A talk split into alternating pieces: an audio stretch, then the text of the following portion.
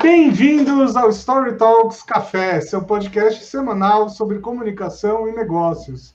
Para você que está nos escutando pela primeira vez ou nos vendo pela primeira vez, a cada programa, eu, Bruno Scartozoni e o meu sócio, Paulo Ferreira, trazemos aqui um convidado incrível para bater papo, comer bolo e tomar café. Paulo, quem é a nossa ilustre convidada de hoje? A nossa convidada de hoje usa sua experiência de 20 anos trabalhando em grandes empresas como Natura, Santander, Time for Fun, para ajudar grandes pessoas a mostrarem seu valor para o mundo através da gestão de marca pessoal.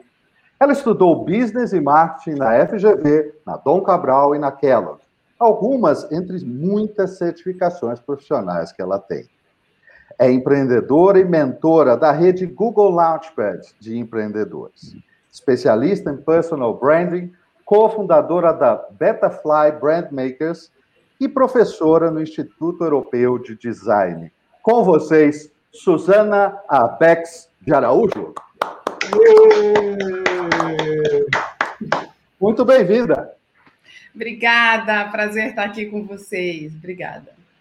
Finalmente, né? A gente marcou e, e remarcou algumas vezes. Finalmente. Tantas tá... vezes, né, Bruno? Pois é, pois é. é. Suzana, deixa eu começar com uma, uma pergunta aqui que eu acho que muita gente se faz, né? Quando a gente fala de marca pessoal, eu tenho certeza que uma parte do público que está nos ouvindo, uma parte do público aí fora, deve pensar assim: pô, mas marca pessoal, eu sou uma marca, né? Eu tenho que me vender, não. Eu sou eu mesmo, eu não sou uma marca. O que, que você responderia para quem uh, tem esse tipo de, de dúvida ou de resistência a essa ideia né, da, de uma marca pessoal? Legal, Bruno, obrigada. Bom a gente começar com esse, com esse tema. Como vocês mesmos falam que esse é um espaço de comunicação e de negócios, o tema da marca pessoal é um tema que está muito ligado a essas esferas. E muita gente confunde isso com autopromoção. É, uma das coisas que eu mais ouço na minha prática é assim: Suzana, eu queria muito trabalhar minha marca pessoal, eu estou sentindo que isso é uma coisa importante, mas olha só, eu detesto me vender. Eu não gosto de me expor. Eu ouço isso assim com muita frequência. É... E a primeira coisa que eu sempre digo é: nossa, que bom que você detesta se vender, porque eu também. Eu não estou à venda, né? não sou mercadoria, não estou na prateleira, nem e você, espero que não, né? A gente está aqui para vender o nosso trabalho. Isso faz uma diferença brutal quando a gente fala de marca pessoal, porque parece que é jogo de palavras, porque o, o, marketing, vocês sabem que trabalham com isso há muito tempo, como eu tenho dessas coisas. O povo inventa uns joguinhos de palavras, às vezes para disfarçar uma coisa velha e fazer ela parecer nova. Mas não é um jogo de palavras.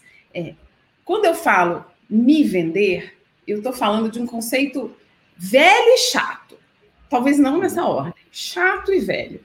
Porque quem se vende geralmente é o chato é uma pessoa inconveniente, é uma pessoa que fica falando de si, né? Porque eu fiz isso, porque eu fiz aquilo, porque eu tenho essa formação, porque eu faço, eu aconteço. Quem aguenta isso, Bruno? Quem aguenta isso, Paulo? Quem é que tem paciência para a pessoa? Isso aí é, é uma chave perfeitamente segura. Você usou, pum, desliga todo mundo. Exatamente. Não, não, é imediato. Como perder sua audiência? É isso. É só fazer isso e, e, é o que mais tem, né? É o que mais tem. É, é a pessoa que é tão apaixonada por si que ela só interage com você te usando como um veículo para o assunto principal dela, que é ela mesma. A partir dela mesma. Isso, é muito chato. É Nossa. aquela pessoa que você está com o braço quebrado, ela não quer saber como você quebrou, ela começa a procurar mentalmente quando é que ela teve um problema ortopédico para te contar a experiência que ela teve, para te dizer que ela conhece melhor fisioterapeuta. Enquanto tudo que você queria é que ela te perguntasse: por que você escorregou? O que aconteceu com você?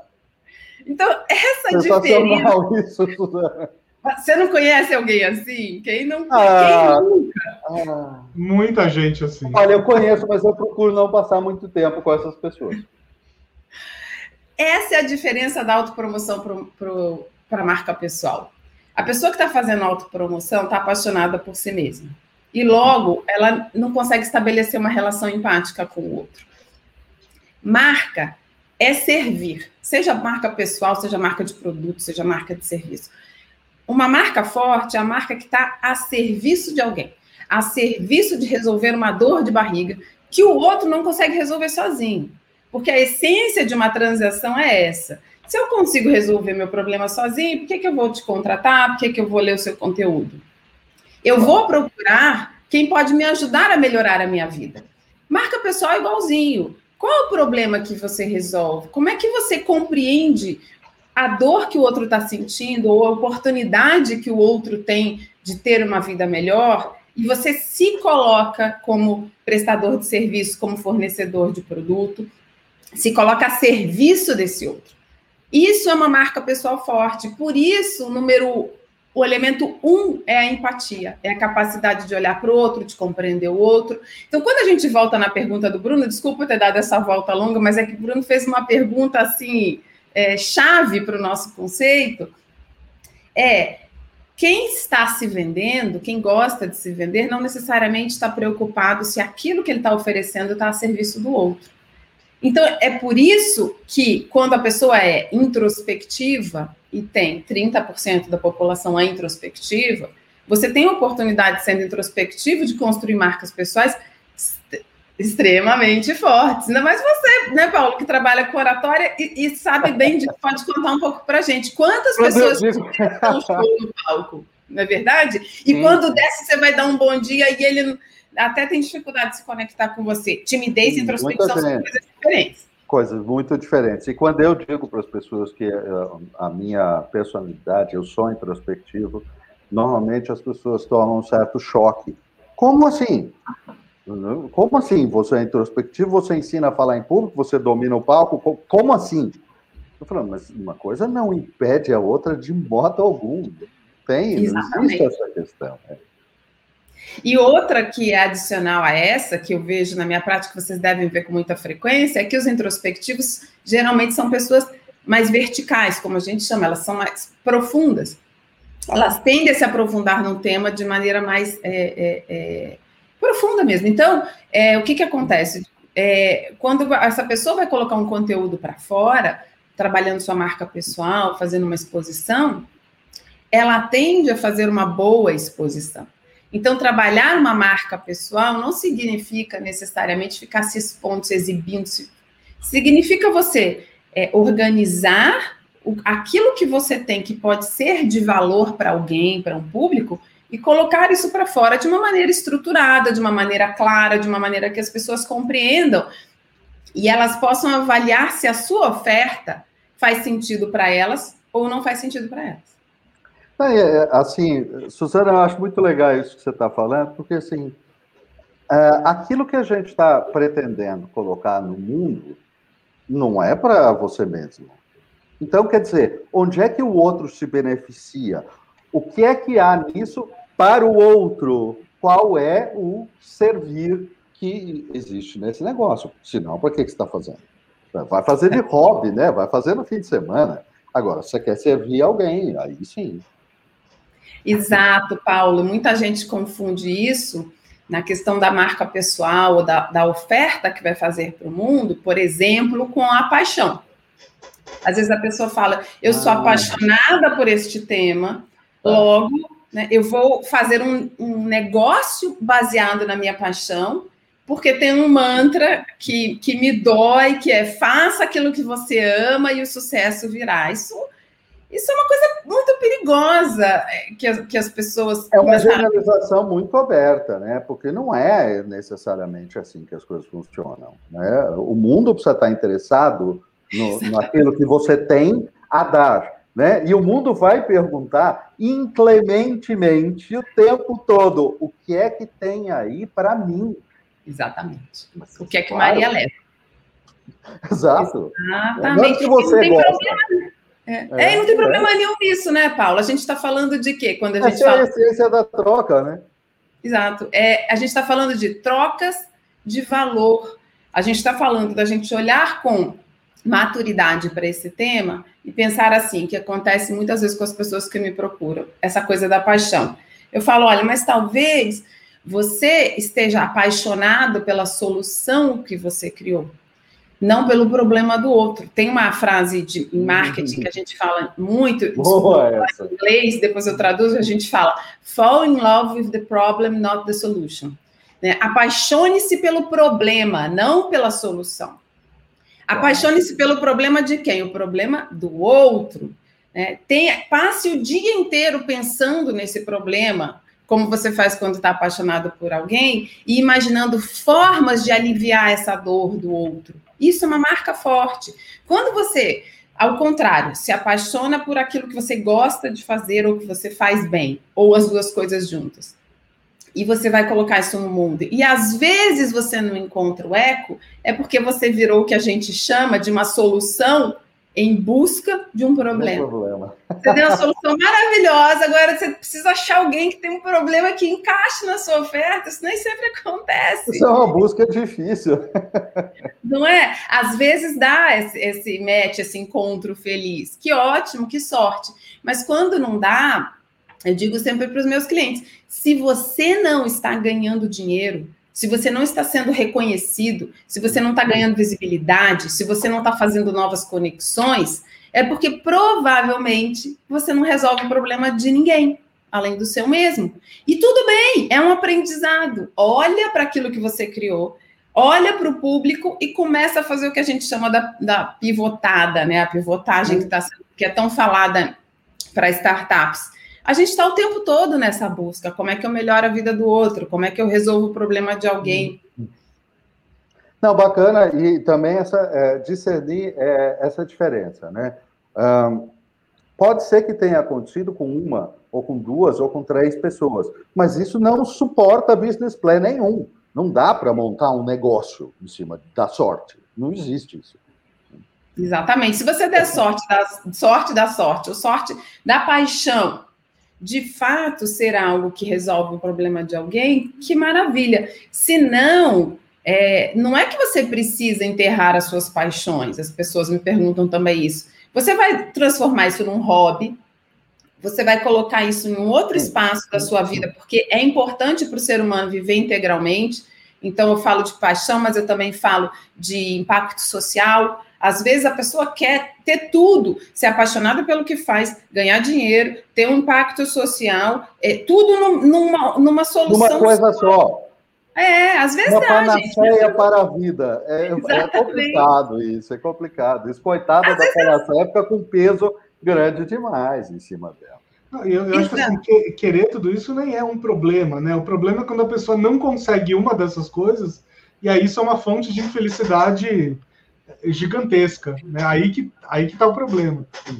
É exatamente, Bruno. Eu vejo isso com muita frequência, porque às vezes a pessoa ela não encontra tudo no trabalho e ela culpa o trabalho. E às vezes ela tem um trabalho que ela faz bem feito, que ela é reconhecida, que ela ganha dinheiro, que ela resolve o problema de muita gente, mas ali não tem tudo. Por isso que eu falava no começo da questão da maturidade, de você olhar de maneira é, madura para todas as dimensões da sua vida, tem uma ferramenta bacana que muita gente usa, que é o Ikigai, que é Adoro aquela. Ikigai, sensacional. Não é sensacional? E muita gente confunde, porque o Ikigai fala que no que, que você é bom, o problema que você resolve, enfim, tem todas as dimensões de uma vida plena, e a pessoa entende que no centro do Ikigai, para quem conhece o modelo, é, é como se fosse uma flor com algumas pétalas, a pessoa acha que no centro tem que confluir todas as dimensões. E não é necessariamente isso. Uma vida plena é, é dar conta de todas as dimensões que são importantes para você, mas não necessariamente vindo tudo de uma mesma fonte. É que, eh, Suzana, eu acho que aí tem uma, tem uma coisa que acabou se tornando uma certa maluquice das pessoas, uh, no sentido de achar que o trabalho tem que dar conta de ser tudo na sua vida. Não, não é possível isso, porque o trabalho não é para ser tudo na sua vida. Inclusive, tem algo profundamente errado com a sua vida se só existe o trabalho nela. É, exatamente, Pablo. É que algumas pessoas têm a sorte de terem muitas dimensões na vida no mesmo no trabalho. Às vezes essas pessoas se tornam celebridades e, e fazem palestras e geram uma expectativa. Eu não sei quem teve a oportunidade de ler, um texto muito bacana que viralizou há umas três, quatro semanas. Não sei se vocês viram do Scott, do Scott Galloway, o Professor G, como o pessoal chama ele, que é bastante, bem legal, que é um texto chamado Não Confunda Trabalho com Paixão. E ele, e ele fala sobre isso que a gente está conversando aqui, mas ele dá um exemplo sensacional. Ele fala muitas vezes o empresário milionário, bilionário, ele vai dar palestra e ele ficou rico com um negócio tipo, sei lá, metalurgia, fundição, é o exemplo que ele dá. E tá. aí ele vai falar, é, se eu puder te dar um conselho, siga a sua paixão. É muito divertido esse texto do, do Scott, porque ele fala, agora que o cara já está milionário, bilionário, ele vai falar para o jovem seguir a paixão. Mas às vezes a paixão por aquilo que você faz vem do fazer, fazer, fazer e se tornando bom naquilo, e tendo este reconhecimento, e esse reconhecimento vai te fazendo tomar um gosto por aquilo. Também não é regra geral, tá? Mas é, é uma coisa que a gente também vê acontecer com muita frequência. Que legal. Deixa eu aproveitar e mudar um pouco a, a direção dessa conversa aqui. Uh, eu tenho a impressão que até uns bons anos atrás, marca pessoal era uma coisa mais para grandes executivos, né, ou para celebridades, enfim. E de um tempo para cá isso vem mudando. É, eu, eu, venho observando gente próxima a mim, do meu círculo, às vezes gente que acabou de se formar, por exemplo, e já tem interesse em marca pessoal, médicos, né, profissionais liberais de outras áreas que não são do mundo corporativo. É, o que aconteceu no mundo para, de repente, surgir essa explosão de, de interesse pelo tema? Ah, bem legal, Bruno. É, vem acontecendo no mundo, né? A gente que é mais velho que eu, no caso, né? É, a gente vem vendo nas, nas últimas décadas um empoderamento do indivíduo, em diferentes dimensões. Então, quem como eu viveu a década de 90, 80 para 90, a gente começou a ver o consumidor se empoderando. A gente começou a falar mais de o consumidor passou a ter mais voz, o consumidor passou a ter mais poder. A gente viveu na, nos anos 2000 é, o indivíduo daí passando a ser um produtor de mídia, com os, os devices que permitem que você filme e, e aí desbancando as grandes é, corporações de mídia. Tudo isso é um movimento apoiado na tecnologia dos indivíduos irem ganhando mais protagonismo, de você é, poder individualmente ter um alcance é, tão grande, não vou dizer maior, mas tão grande quanto uma grande marca. O que a gente está vivendo hoje é esse mesmo é, protagonismo ganhando força no ambiente profissional. Então, quando eu, por exemplo, comecei minha carreira na Natura, é, a Natura era uma grande marca, e hoje então nem se fala, que era um sobrenome corporativo muito relevante para a minha identidade. E uhum. quantas pessoas a gente não vê quando per perdiam ou perdem esse sobrenome corporativo, perdem um pedaço da identidade, porque ela se apoiava muito naquele sobrenome. Por que, que isso acontecia? Porque você era aquela pessoa pequenininha e a marca era aquela coisa forte, grande, robusta, que validava você, que dizia você tem valor porque você está aqui debaixo desse guarda-chuva. Então é compreensível, dói quando você perde. O que a gente começa a ver hoje é as pessoas transitando mais entre as empresas, as marcas, até os formatos de trabalho, não é só mudar de empresa, o dia você é empreendedor, uhum. você vende sua empresa, você vai trabalhar para alguém, você trabalha por projeto, você faz um free, enfim. As pessoas estão transitando mais e estão levando as suas experiências de valor de um lugar para o outro. Então você começa a ver um movimento que você não via, que é, ou até via, mas talvez mais discretamente, de eu trazer um executivo, porque esse executivo traz consigo um histórico, traz atributos de valor que eu quero ter aqui na minha empresa. Então, faz parte desse empoderamento. Isso está acontecendo em todas as dimensões. Então, a gente atende também muitos profissionais de saúde. A gente vê os médicos que não se preocupavam tanto com, com questões puramente expressões de marketing, como diferenciação. A gente vê os médicos nos procurando e dizendo: Poxa, eu sou dermatologista, tem trocentas mil dermatologistas. Como é que eu me diferencio? Se o, sei lá, botox que eu tenho, a outra também tem. Certamente não é por aquilo físico que eu faço, mas é pelo meu jeito de fazer. Então, quando a gente trabalha a marca pessoal, nesse, no mundo hoje, a gente. Por que, que vale para todas as profissões? A gente atendeu desde advogado até educador uhum. físico, diversos CEOs, porque não é exatamente o que você faz. Você tem que fazer aquilo bem feito, é lógico, mas tem um como você faz. Qual é o seu jeito particular, singular, que tem a ver com a sua vida, sua identidade, seus repertório, seu repertório, seus valores, que faz com que você faça aquilo do seu jeito. Mas, é, é, Suzana, deixa eu te perguntar uma coisa. Claro, aí é esse como ele, é, ele faz toda a diferença, até porque a base de diferença técnica, tecnológica, hoje raramente ela faz alguma diferença, porque está todo mundo muito uh, uh, numa base muito igual. Mas tem uma coisa que eu reparo, aí porque eu sou profissional de comunicação, então isso para mim está sempre, né? Eu estou sempre olhando as coisas por esse viés de algum modo. E, e, uma coisa que eu reparo é que eu, uma das coisas que eu mais levo em conta ao escolher um prestador de serviço, das mais diferentes áreas, e eu, esses dias eu estava pensando nisso porque eu estava buscando pneu para o carro. Pense, é, é completamente commodity né? Completamente, né? Agora, o que, que me chamou a atenção e por que, que eu escolhi um determinado fornecedor?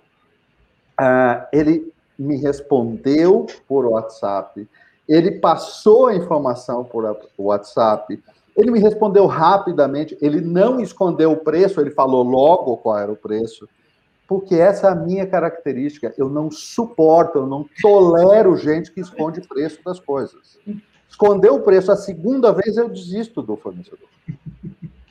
Porque eu não quero isso, isso é velho demais. É, então, o estilo, do, esse como que você está falando, ele também tem a ver com como é que o profissional se comunica, mesmo que ele ponha o mesmo pneu no meu carro do que o outro ia pôr, não? É exatamente isso. Né? O, o como é exatamente isso. Quando eu falo o que você faz, eu estou falando do que você chamou aí da, da, da, entrega básica, né? O pneu. O que, que você faz? Você vende pneu. Mas como você vende pneu? É isso. O como, ele, ele, ele diz respeito a como você se relaciona com o seu público. E relacionamento é função da identidade. Ou seja, eu vou me relacionar de determinada forma com você porque eu sou assim, porque eu acredito em algumas coisas e isso influencia a forma como eu me relaciono com você. vale para qualquer coisa. Se eu falar, se a gente pegar aqui, nós três aqui, vamos pegar o teu exemplo, a gente sai vendendo pneu, mesmo vocês dois, que são sócios e trabalham na mesma empresa, se eu der um pneu para o Bruno, der um pneu para o Paulo e falar, vende esse pneu, Bruno vai vender jeito, Paulo vai vender de outro. Completamente. Exatamente, porque tem, porque aí é que a identidade aflora. E é por isso uhum. que quando a gente trabalha em marca pessoal, a gente sempre fala, você, você não vai se diferenciar pelo que você faz. Porém, o que muita gente confunde é, ah, então posso, posso fazer de qualquer jeito? Óbvio que não. Fazer bem, bem feito, a um preço bacana, com qualidade, é para entrar no jogo, meu bem. Agora, a qualidade não é diferencial faz 50 anos, não pode exatamente. mais, é isso, é. Não é diferencial, mas quando eu começo a trabalhar o como, às vezes a pessoa acha que pode meio que dar uma folgadinha aí. Então a gente fala: não, não, não.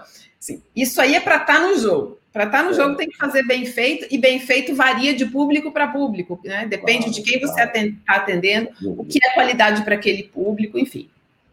Uhum. É, inclusive, a gente tem é, muita consciência sobre as nossas diferenças, né, Paulo?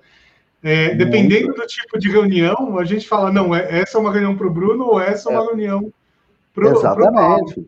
Exatamente. E, e vou, vou, revelar uma coisa aqui no ar para vocês, né? Normalmente o Paulo ou o Beto... Peraí, tantã. então, então, cliente, então, os clientes, se o Paulo for na sua reunião, é, você sabe que você está precisando de um bad cop. Se for eu, é porque está precisando de alguém mais bonzinho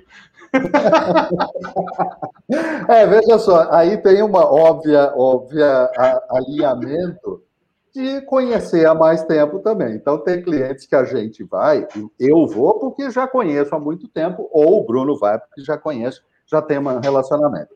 Mas existem, sim, momentos em que a gente escolhe quem é que vai participar de uma determinada reunião, dependendo da necessidade daquela reunião. Não só se a coisa está mais para o storytelling ou mais para o public speaking. Não apenas isso, mas exatamente o, a, as nossas características de relacionamento. Por exemplo, pessoas que tenham muita vontade, muita necessidade, e tem, né? Hoje em dia, com, no, na pandemia, isso está um pouco diluído, porque não é possível. Mas tem gente que faz muita questão do contato pessoal, do contato físico, de estar presente no mesma sala, no mesmo lugar. Este cliente é, é do Bruno. Porque eu não faço isso. Eu não faço isso. Né? Eu só eu vou presencialmente em último caso. Ah, o Bruno é fofo, claro. Eu, eu, eu, eu, adoro tomar café, olhar. Ele adora isso, eu gosto disso. Ele gosta disso. É, é, ele gosta realmente disso. E, então, e... já que vocês fizeram essa revelação, eu vou fazer uma revelação bombástica também. Na Betafly, igualzinho. Eu tenho a ah, minha é? sócia Gil, a Juliana, é, é igual. Eu, eu, eu sou um pouco mais é, talvez dura em alguns aspectos. A Gil é super do relacionamento. E, e quando às vezes precisa de uma decisão mais rápida, mais pragmática, às vezes eu tomo. Quando precisa dar uma acalmada na situação, eu falo, Gil, vai você. Então, é, isso não tem a ver com ser melhor ou pior, tem a ver com ser único. É, a característica é, é claro que, de cada um. É. Lógico, não tem melhor e pior, mas tem e aí a gente entra num conceito super bacana, que eu gosto muito de falar em marca pessoal, que é o tema dos talentos. É, quem já me ouviu falando sabe que eu falo disso a exaustão, mas eu não canso de falar porque sempre tem alguém é, que ainda não ouviu e pode se beneficiar desse, desse assunto. É, talento é uma coisa que nasce com a gente. Diferente de, de habilidades que a gente aprende, que tem um baita valor na nossa vida, óbvio, mas quando você tem um talento, você nasceu é, com uma propensão a fazer aquilo com mais facilidade.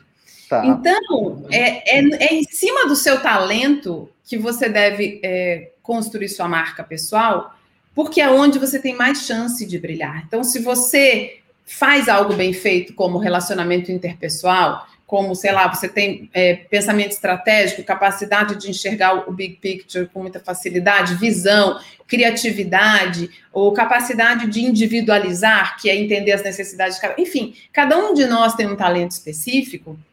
Você tem muito mais chance de ter sucesso usando o seu talento do que tentando desenvolver aquilo que você não é bom e que alguém te disse que você, ah, você tem que ser um ser completo, então se você não tem bom relacionamento interpessoal, você se mata de esforço tentando ser fofo e você jamais será Bruno. Eu jamais, né? Porque o Bruno. Exato.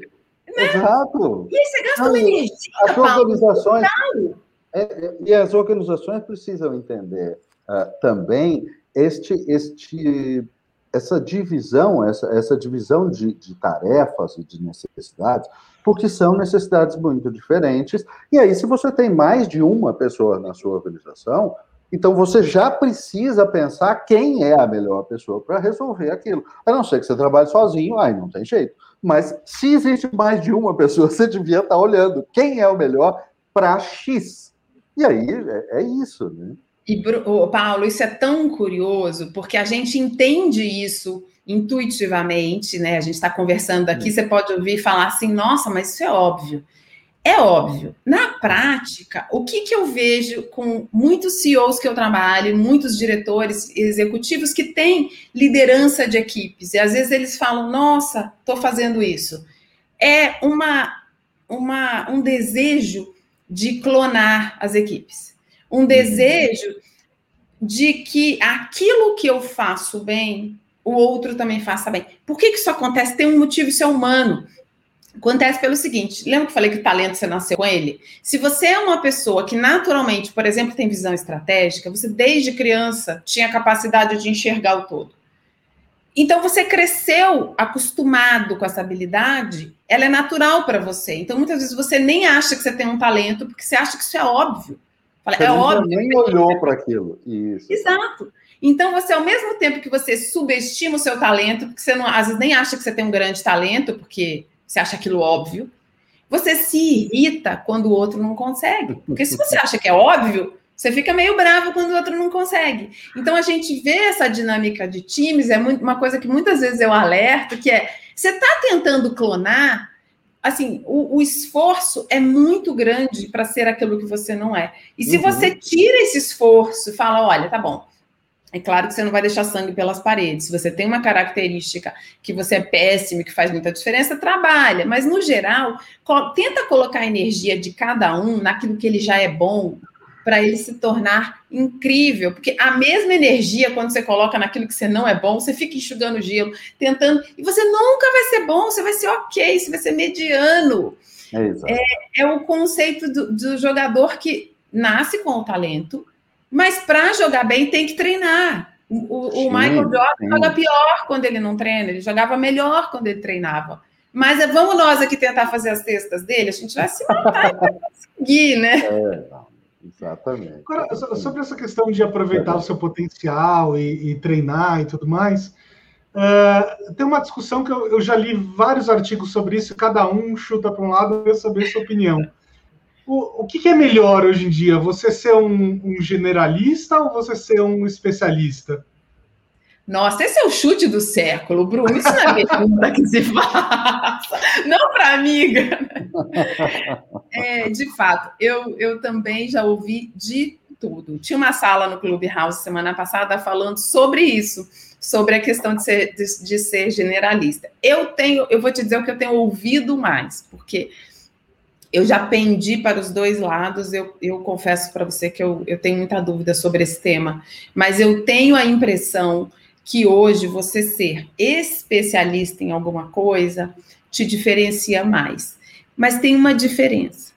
O especialista de antigamente me lembra um pouco o professor Pardal, assim, sabe? Aquela pessoa que é, só, só orbitava em torno daquele tema, daquele mundo, e, e eu acho que o especialista hoje, ele não, ele tem que ter essa capacidade, né, de ser vertical, de compreender profundamente de um assunto que interesse alguém, né, lógico. Mas ao mesmo tempo de colocar o, o, o radar assim para fora um pouco e fazer conexões do seu tema com temas diversos. E eu acho que aí é um pouco que está a chave. Então, por exemplo, hoje eu estava ouvindo uma, uma sala que tinha um especialista em comunicação, um grande especialista em comunicação corporativa, ele estava entrevistando um médico sobre Covid. Então, você fala, poxa, qual é a conexão desse né, consultor que atende empresas com um médico? Mas é ao fazer, e acho que perdemos o Bruno, Não. ao ser capaz de fazer essas conexões com o mundo, eu, eu não, quero fugir da pergunta e dizer melhor dos dois mundos, não é isso, não. Eu acho que é especialista, sim, mas um especialista antenado com o ambiente, com o contexto à sua volta. E você sabe, Suzana, eu, eu acho que a, a imagem que você falou aí do professor Pardal é, é, é um pouco essa questão. A gente, no passado, o especialista, realmente especialista, no passado, ele era raro. Era raro. Então, o que, qual é o fenômeno que acontece ali? Como o especialista era muito raro, alguém que era muito especializado, ele meio que tinha uma licença permanente para ser incompetente no resto da, da, da, da vida. Ele não precisava saber mais nada, ele só. Porque o especialista era raro demais. Mas, gente, no século XXI, o especialista, ele, ele não é mais uma coisa tão rara mosca branca quanto lá no início do século XX. Tem especialista de tudo em qualquer lugar, basicamente. Então, essa licença, entre aspas, de ser o cientista maluco, ou de ser o, o, alguém que não se relaciona com o outro, essa licença foi revogada, absolutamente revogada. Inteligência emocional é básico. Ou você tem, ou tchau, morreu, não vai sobrar. Não vai sobrar. Não vai sobrar. É simples assim. É, e assim, é, é, as pessoas que vivem ignorando, digamos assim, a questão da inteligência emocional, em geral, são aquelas que já fizeram sucesso e milhões num tempo antes da inteligência emocional. E agora não vai fazer mais, não, bem. Não vai acontecer. É esse que é o ponto. Perfeito, Paulo, perfeito. Quando eu adorei Adorei a tua colocação. E quando você fala que essas pessoas tinham uma licença para não performar, vamos dizer assim, em Isso. diversas outras áreas, inclusive socialmente, como você diz, inclusive uhum. em termos de, de relacionamento, eu acho que você está tá coberto de razão. É, o que eu vejo, é, eu trabalhei muitos anos em empresas com marketing, comunicação e branding. Uhum. E a gente via um movimento que você certamente também viu de agências de, de comunicação se posicionarem como eu sou agência 360. Eu vou te atender em tudo. É, né? Uhum. Assim, isso é uma coisa que caiu completamente por terra porque ninguém consegue. Você não consegue ser bom em publicidade e, e, assessoria de imprensa, que eram os temas da época, né? Hoje as coisas estão uhum. mudando um pouco. Mas é muito difícil. Então, quando você se propõe a ser bom em alguma coisa e essa alguma coisa é relevante para as pessoas, uhum. você tem muito mais chance de ser lembrado por isso. E aí, entrando no tema da marca pessoal. Quando a gente fala de ser, de ter uma marca forte, eu estou falando de ser lembrado por um ou dois temas. É, a gente, por experiência, vê que você menos é mais na questão da marca. Você ser lembrado. Vou dar o um exemplo de vocês dois. Eu falo, eu falo Paulo Ferreira, eu penso em oratória. Eu falo Bruno Scartozoni, eu penso em storytelling. Eu uhum. posso depois começar a descer esses níveis, né? E a gente se aprofundar. Mas qual é o storytelling que o Bruno faz? No que, que o Paulo pode me ajudar? Uhum. É para TED? É para falas corporativas? Enfim, você começa a detalhar isso. Mas se, eu falo, se você falar, eu sou um especialista em comunicação, ah, é eu te ajudo. Amplo. Aí eu falo, tá, mas na hora que eu preciso de alguém para me ajudar a preparar minha fala do TED, eu não vou procurar aquela pessoa generalista, eu vou procurar o cara que é o cara de TED. Quem é o melhor cara de TED? Ah, o Paulo, eu vou procurar o Paulo. Então, por isso, respondendo a pergunta do Bruno, é que eu ainda vejo na minha prática, pelo menos na experiência com os meus clientes, que você associar a sua marca pessoal a um tema e, e, se tornar realmente bom naquilo, em algo que seja bom para as pessoas, óbvio, mas ser lembrado por um ou dois temas costuma ser bastante mais eficaz do que você tentar ser a agência 360 do passado. E, e tem uma, uma, uma, coisa que eu acho que é muito atual de ser perseguida, e aí me diga o quanto você entende que isso tem a ver com marca pessoal, no teu entender, uh, que é uniqueness. O que é que só eu posso fazer?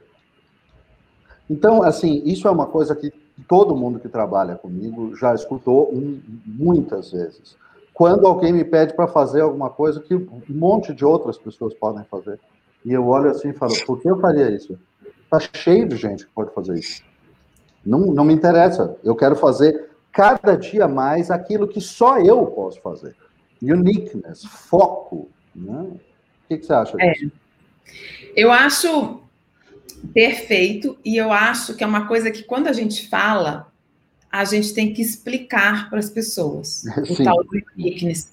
Sabe por quê? Eu também falo, e eu concordo plenamente com você, mas eu sinto que quando eu começo a falar, dá uma angústia, porque tem um monte de gente que ouve isso, muita gente, que fala hum. assim: nossa, mas eu não tenho diferencial nenhum. É, e pessoas incríveis, profissionais, hum. assim, sensacionais que me procuram, que falam assim é, eu não sei como eu posso me diferenciar, eu não tenho nada de diferente. É louco isso, porque é só você pedir para a pessoa contar os últimos cinco anos, não preciso nem da trajetória inteira, que você já vai percebendo quanto de único tem em cada história. É, então, a, ó, por isso é que parece meio clichê, mas é pura verdade. Um processo de marca pessoal é basicamente um processo de autoconhecimento. É, e autoconhecimento também é uma palavrinha tadinha, tão desgastada, que a gente fala, parece que a gente está caindo naquele balaio, mas é que é fundamental você olhar para a sua história e compreender, de novo, não é com foco em você, mas com foco no outro. Quais foram os momentos da vida em que me chamaram para resolver problemas? Geralmente me procuram para quê? Quais são as situações que eu brilhei profissionalmente? Quais foram os projetos que tiveram sucesso? Quais foram os que não deram certo? Onde é que foi eu tentei e não funcionou? Porque essa a, a chave desse uniqueness está em olhar para a sua história, olhar para os seus talentos, olhar para os seus valores, olhar para juntar tudo isso e dizer: meu jeito de fazer é esse. Uhum. Não necessariamente é fazer algo que ninguém faz, que a gente volta na história do pneu, mas é fazer algo uhum. de jeito que só você faz. Sim, porque nem sempre é possível reinventar a roda, nem sempre é necessário, inclusive.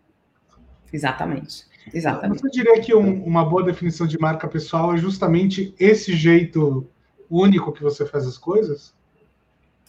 Eu acho que marca, eu gosto muito da, das três dimensões da identidade, que é um conceito antroposófico, mas que foi popularizado pelo Simon Sinek, né? Tem um, um, TED famoso, que é o TED do Círculo Dourado, que todo mundo já assistiu. Golden Circle, é, fantástico.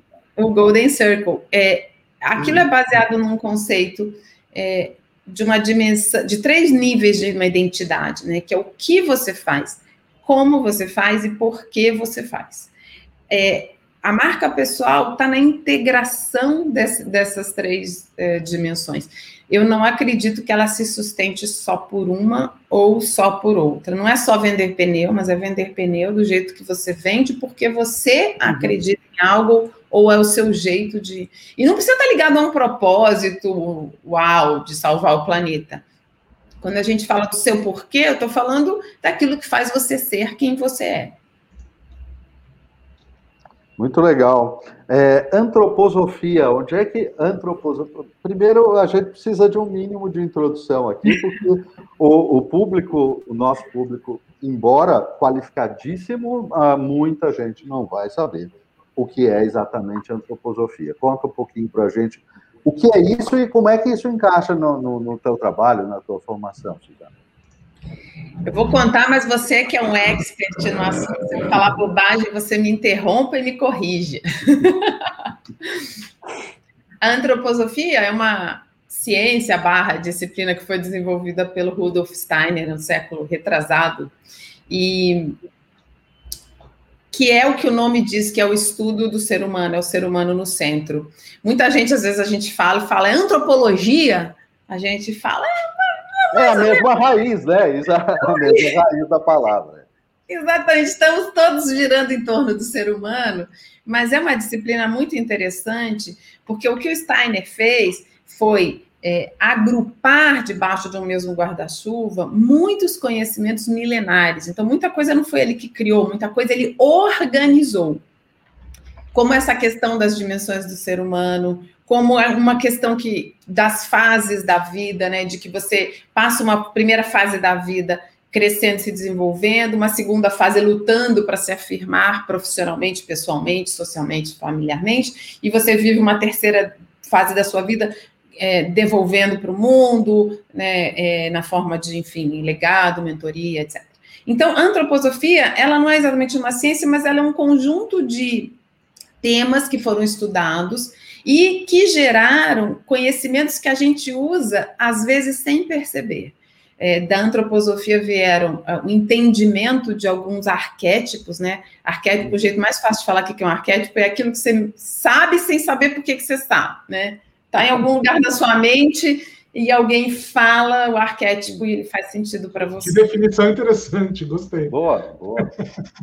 É, eu acho que tem o arquétipo mais mais jeito mais fácil de explicar o que é um arquétipo é quando você fala a grande mãe. Né? O arquétipo da mãe, se você olhar em todas as civilizações, na Igreja Católica tem a Virgem Maria, se você for para uma tribo lá do meio do Oceano Índico, onde não tem ninguém, vai ter uma deusa que é mãe, enfim. Então, isso é um arquétipo, é uma coisa que meio que permeia diversas culturas e que faz sentido para as pessoas, independente uhum. de sua crença, enfim.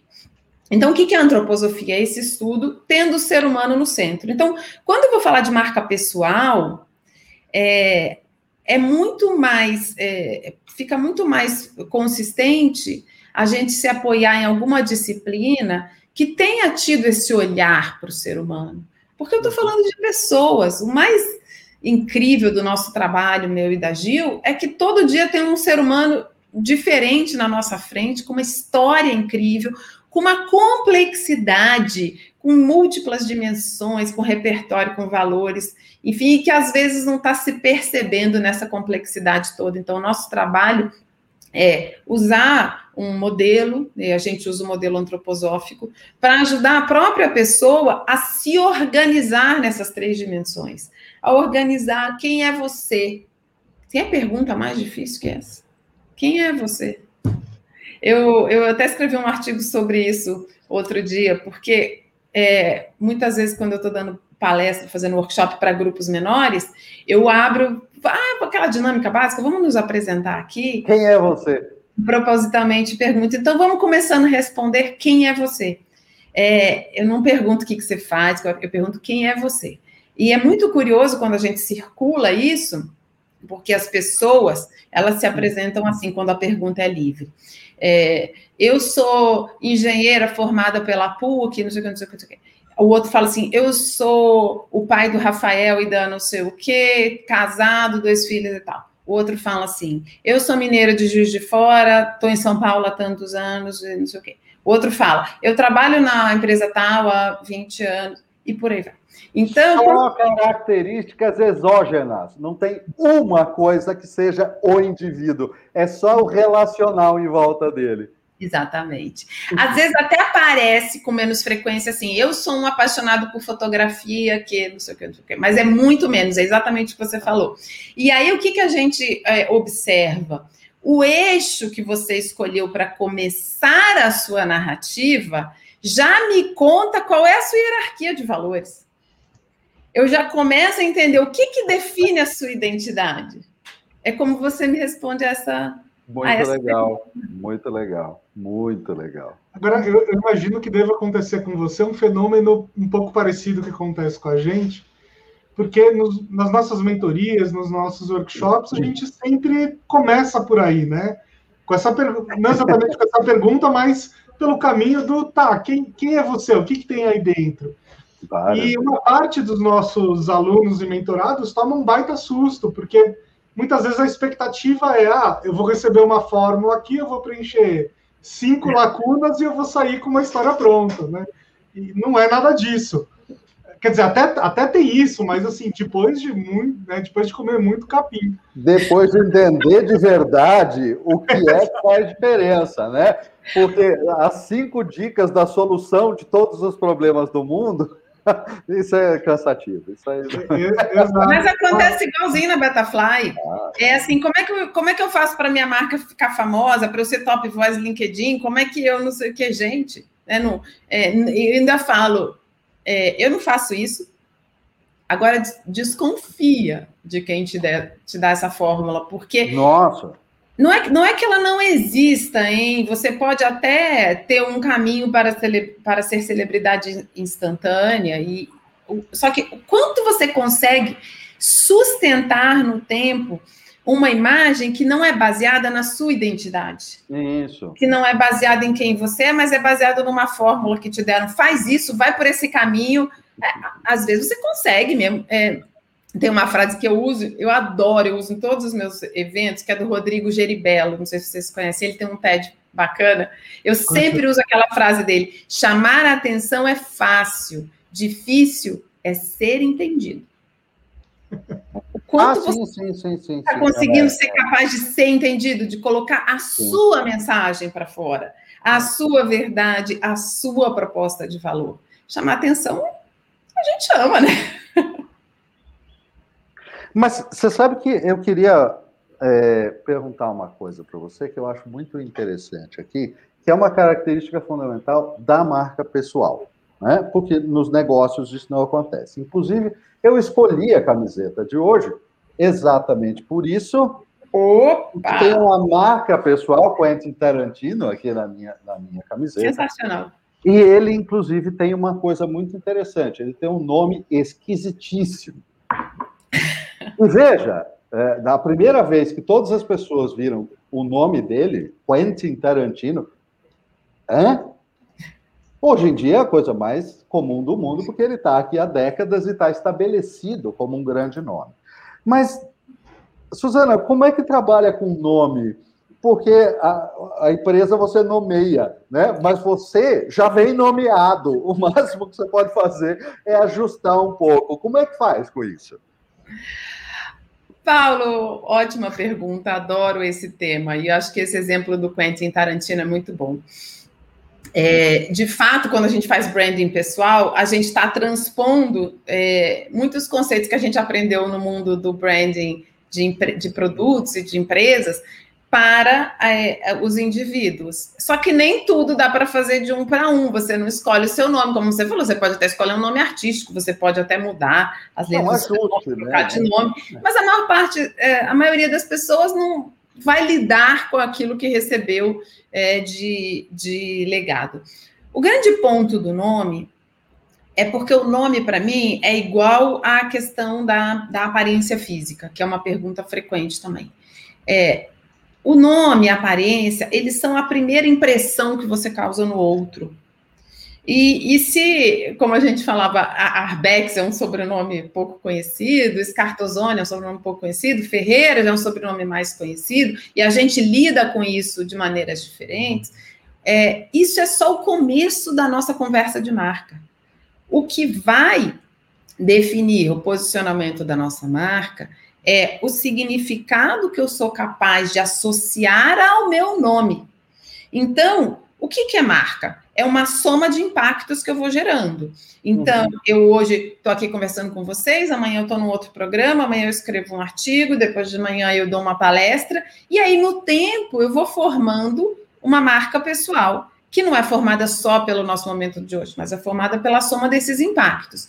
Então, qualquer marca no tempo é capaz de ir agrupando esse significado e eu vou mentalmente associando. Então, quando eu penso, poxa, eu vi o Bruno aqui no storytelling, eu vi o Bruno de novo falando sobre storytelling, eu encontrei com o Bruno no Renova, onde a gente dá aula.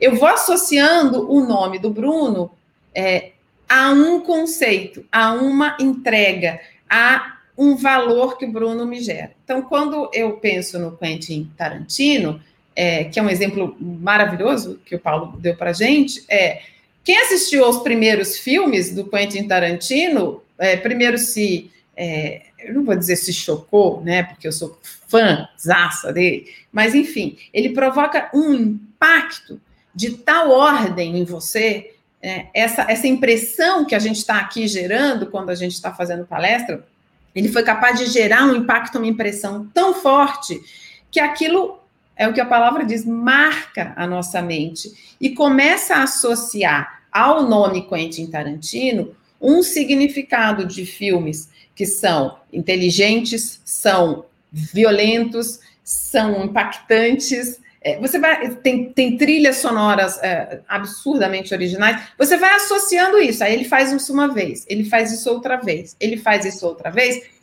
que, que acontece na sua mente quando você ouve tem um filme novo do Quentin Tarantino? Você começa a esperar deste nome. Você não lembra mais se o nome é fácil ou difícil de pronunciar. Porque quando falam o nome para você, vem na sua mente todos esses atributos da marca. E você gera, da marca, é.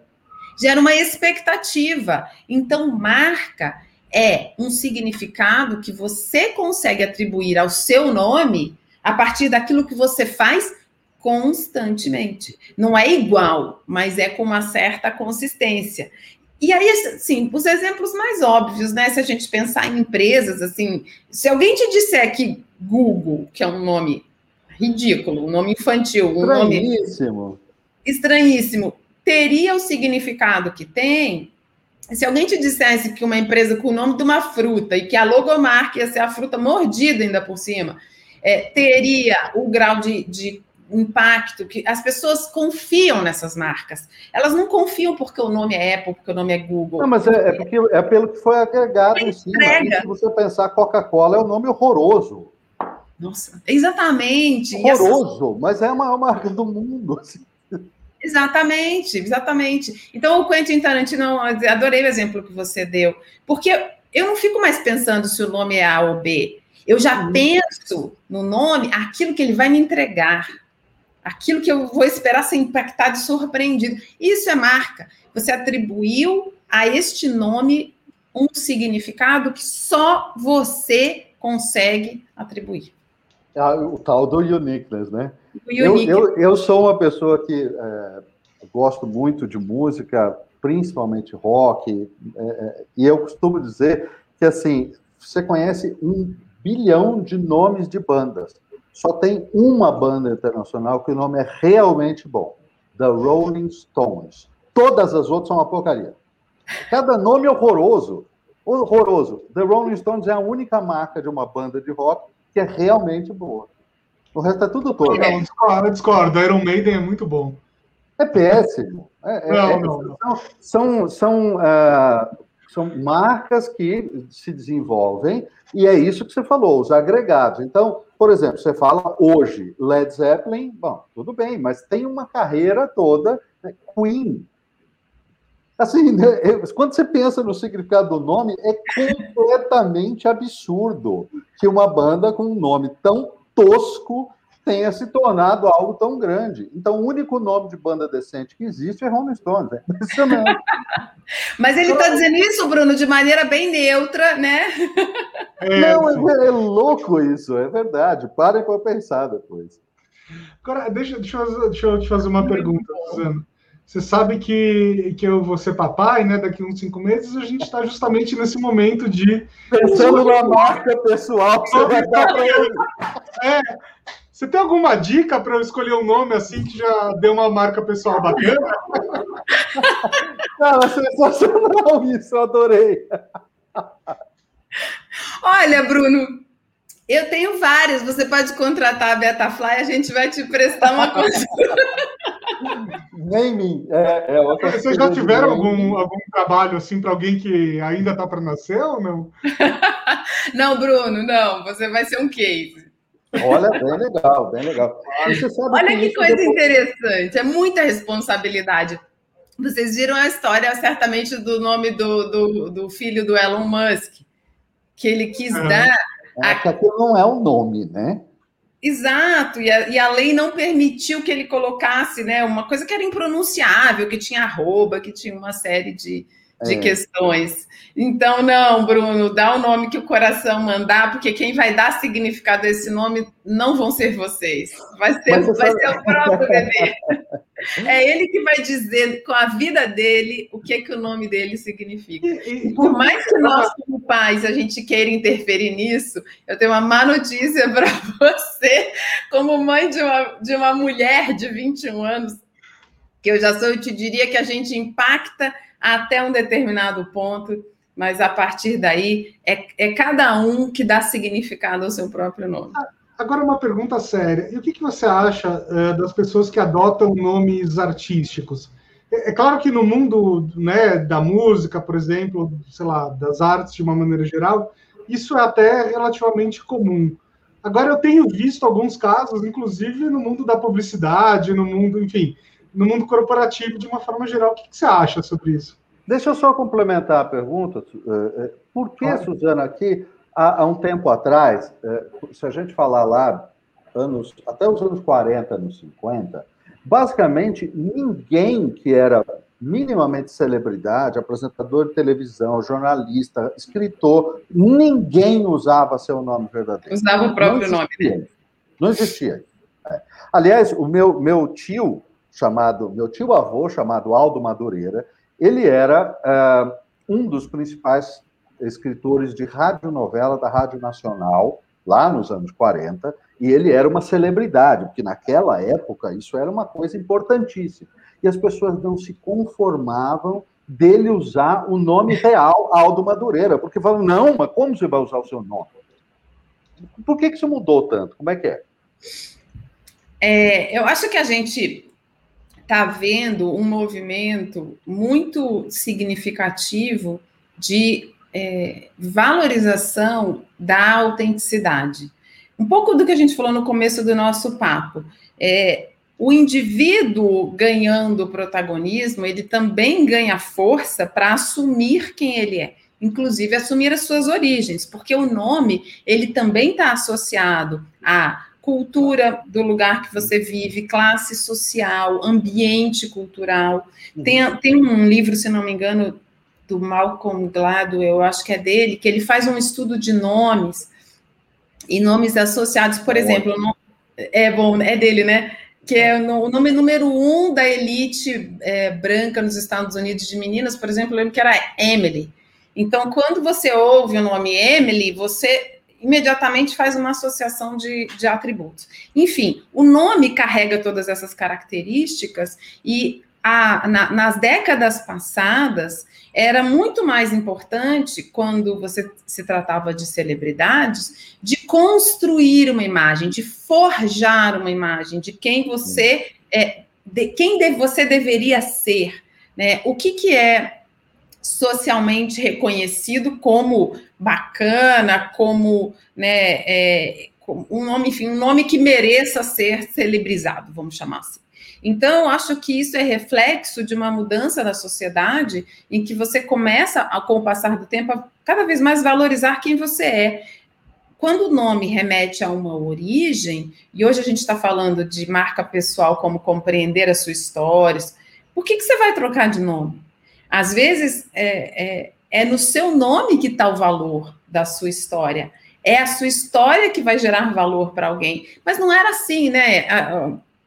Quantas histórias a gente vê né, de celebridades e, e, e de, de pessoas que tiveram que fingir ser algo que não, que não são, uhum. que não eram, que tinham que esconder sua orientação sexual, que tinham é, que ter uma vida pública diferente daquela vida particular, até porque naquela, naquela época você não tinha tecnologias, redes sociais, nada do que hoje torna o mundo mais transparente e cada vez mais difícil você sustentar essas personagens. É, ah, sim. Ah, então, sim. Né, hoje você, o que está acontecendo é, no, no, BBB, a gente vê o tempo todo, não assisto, hum. não assisto, mas é impossível morar nesse planeta e volta e meia não ouvir algo que está acontecendo no BBB. O que a gente vê que acontece nesse tipo de programa é, às vezes, a pessoa construiu uma imagem, forjou uma imagem, mas quando ela é colocada é, num cenário de vida real, ela acaba não conseguindo sustentar aquilo que ela promoveu. Então, eu não vejo problema nenhum da pessoa não gostar do seu nome, não, enfim, achar que aquele nome não a representa e uhum. escolher um outro nome para se representar socialmente. O que é o que eu acho mais relevante dessa discussão é você ter um nome, usar um nome que você está confortável, que você, é através desse nome, você atribui um significado. Seja ele seu próprio nome, seja um nome que você resolveu é, se, se atribuir. Eu acho que é ah. mais, mais relevante você tinha, tinha um peso, é, é, tinha um peso social mais, mais forte há, há uns anos atrás. Né? É, voltando a um exemplo que é, que é do, do rock, é, é uma história conhecida, o baixista do Led Zeppelin, John Paul Jones, né, conhecido como John Paul Jones, é, o nome dele, na verdade, é John Paul Baldwin. Só que Baldwin é um nome muito nobre, muito elevado na tradição inglesa. E ele não queria de jeito nenhum que aquele nome tão é, é nobre na Inglaterra com um significado todo, né? E ele era um roqueiro, ele não queria nada dessa nobreza daquele nome. E aí ele escolheu Jones, que é o nome mais comum que ele podia arrumar na Inglaterra, exatamente para sair daquela visão hum, é, é, de, de, nobreza ou coisa, né? Agora, o outro caso engraçado, é, o outro caso engraçado é o meu amigo Tássio Veloso, eu fiz preparação com o Tássio várias vezes, e a gente se tornou amigo. Mas o Tássio, ele coleciona foto de copo da Starbucks, de como as variações que escrevem o nome dele, porque o nome dele é Tássius, com TH, com acento, né? E desse modo é, é, romano, né? Tássius. Quer dizer, a chance de acertar o nome dele é zero, e é já escreveram tudo. Tássius, já escreveram qualquer coisa para o nome dele, menos Tássius, uh, como é. É, e aí, esses nomes diferentes, a gente falou do Quentin Tarantino, que também é estranhíssimo, mas enfim, isso, é, quando a pessoa tem uma, uma ginga com isso, tem uma brincadeira com isso, isso ajuda a, a marcar também, porque Tássio só tem um, né? Eu sempre brinco com o meu nome também, eu falo Suzana com S né, no meio, né? E Arbex, você não, não vai achar outra. Então, é, acho que tem muito exatamente o que você falou. Paulo, é como é que você usa isso também para pelo menos começar uma conversa com alguém, né? Um problema que as pessoas como Tássio e eu não temos é falta de assunto, porque você se você não tinha nada para falar, ao se apresentar, você já engata no nome. Como é que é o nome? É, pois é. E tá. você, já, você já quebra um gelo a partir, a partir é, de conversar sobre o nome. Então, achei sensacional o exemplo. Mas, como eu estava dizendo, eu acredito muito mais no que o Tarsius vai fazer nos outros 5 ou 10 minutos da conversa, ah, quando a pessoa vai esquecer o nome dele, porque é, não esquecer nesse sentido, mas vai se preocupar menos se o nome é mais ou menos exótico, porque vai uhum. estar prestando atenção mais naquilo que ele está dizendo, naquilo que ele tem a oferecer, no tá. valor. Então, é, é, é a, a, questão da marca, essa atribuição de valor vem daquilo que você coloca depois, vem daquilo que você é capaz de, de colocar de, de, de significado, a partir da sua aparência, do seu nome, enfim. Isso uhum. são só os iniciadores de conversa. Muito legal. Deixa eu dar um pulo para um outro assunto aqui que eu acho que é do interesse de muitos espectadores que estão nos assistindo ou ouvindo, né? No caso, se estiver ouvindo, são ouvintes, mas enfim. É, você deve receber muito essa pergunta, né? Em quais redes sociais alguém que quer criar sua marca pessoal deve estar? É, em todas? Ou a pessoa deve escolher algumas? Como é que você enxerga isso? Olha, realmente, eu recebo muito essa pergunta. É, eu tenho um mantra, é, que não é meu, é de Milton Nascimento, que é o seguinte: todo artista tem que ir onde o povo está. Boa. Então, para cada público né, que você trabalha, é importante você entender onde é que está a comunidade com a qual você quer se relacionar. Então, é um tanto natural que se você é um executivo ou um empreendedor, é, que você esteja no LinkedIn. É, se você é uma médica dermatologista ligada à área de é, estética, nutrição, beleza, bem-estar, ou um profissional de moda, é muito natural que você esteja no Instagram. Então, tem plataformas é, onde você vai. A plataforma é só um meio, as pessoas confundem isso como um fim em si. A plataforma é um lugar onde você vai se conectar com o seu público, é onde você vai conversar, dialogar, não só oferecer o seu conteúdo, mas também receber as demandas e interagir. O que, que eu acho que tem como segundo ponto nessa, nessa, nessa questão? É, a gente ouve muito e eu falo muito para as pessoas, de produzir conteúdo, de estar frequente nas redes, de se conectar com o seu público, tudo coisa linda de você falar. Agora, no dia a dia de um ser humano real, que vive, que cuida de casa, de família, vai você produzir conteúdo todo dia de qualidade, relevante, né? E, eu, Paulo, e analisar o feedback. Ai, eu adoro quando alguém fala real, meu Deus. É coisa boa. Exato. Então, assim, o que eu sempre digo é: se você conseguir fazer uma bem feita, escolhe onde está o seu público e faz uma bem feita. É melhor do que você tentar ter a tal presença digital e ficar meio mais ou menos. Ou você contrata alguém para te ajudar e às vezes essa pessoa que você contratou, às vezes na melhor das boas intenções, começa a produzir um conteúdo que às vezes é bom, mas que não reflete o seu uniqueness.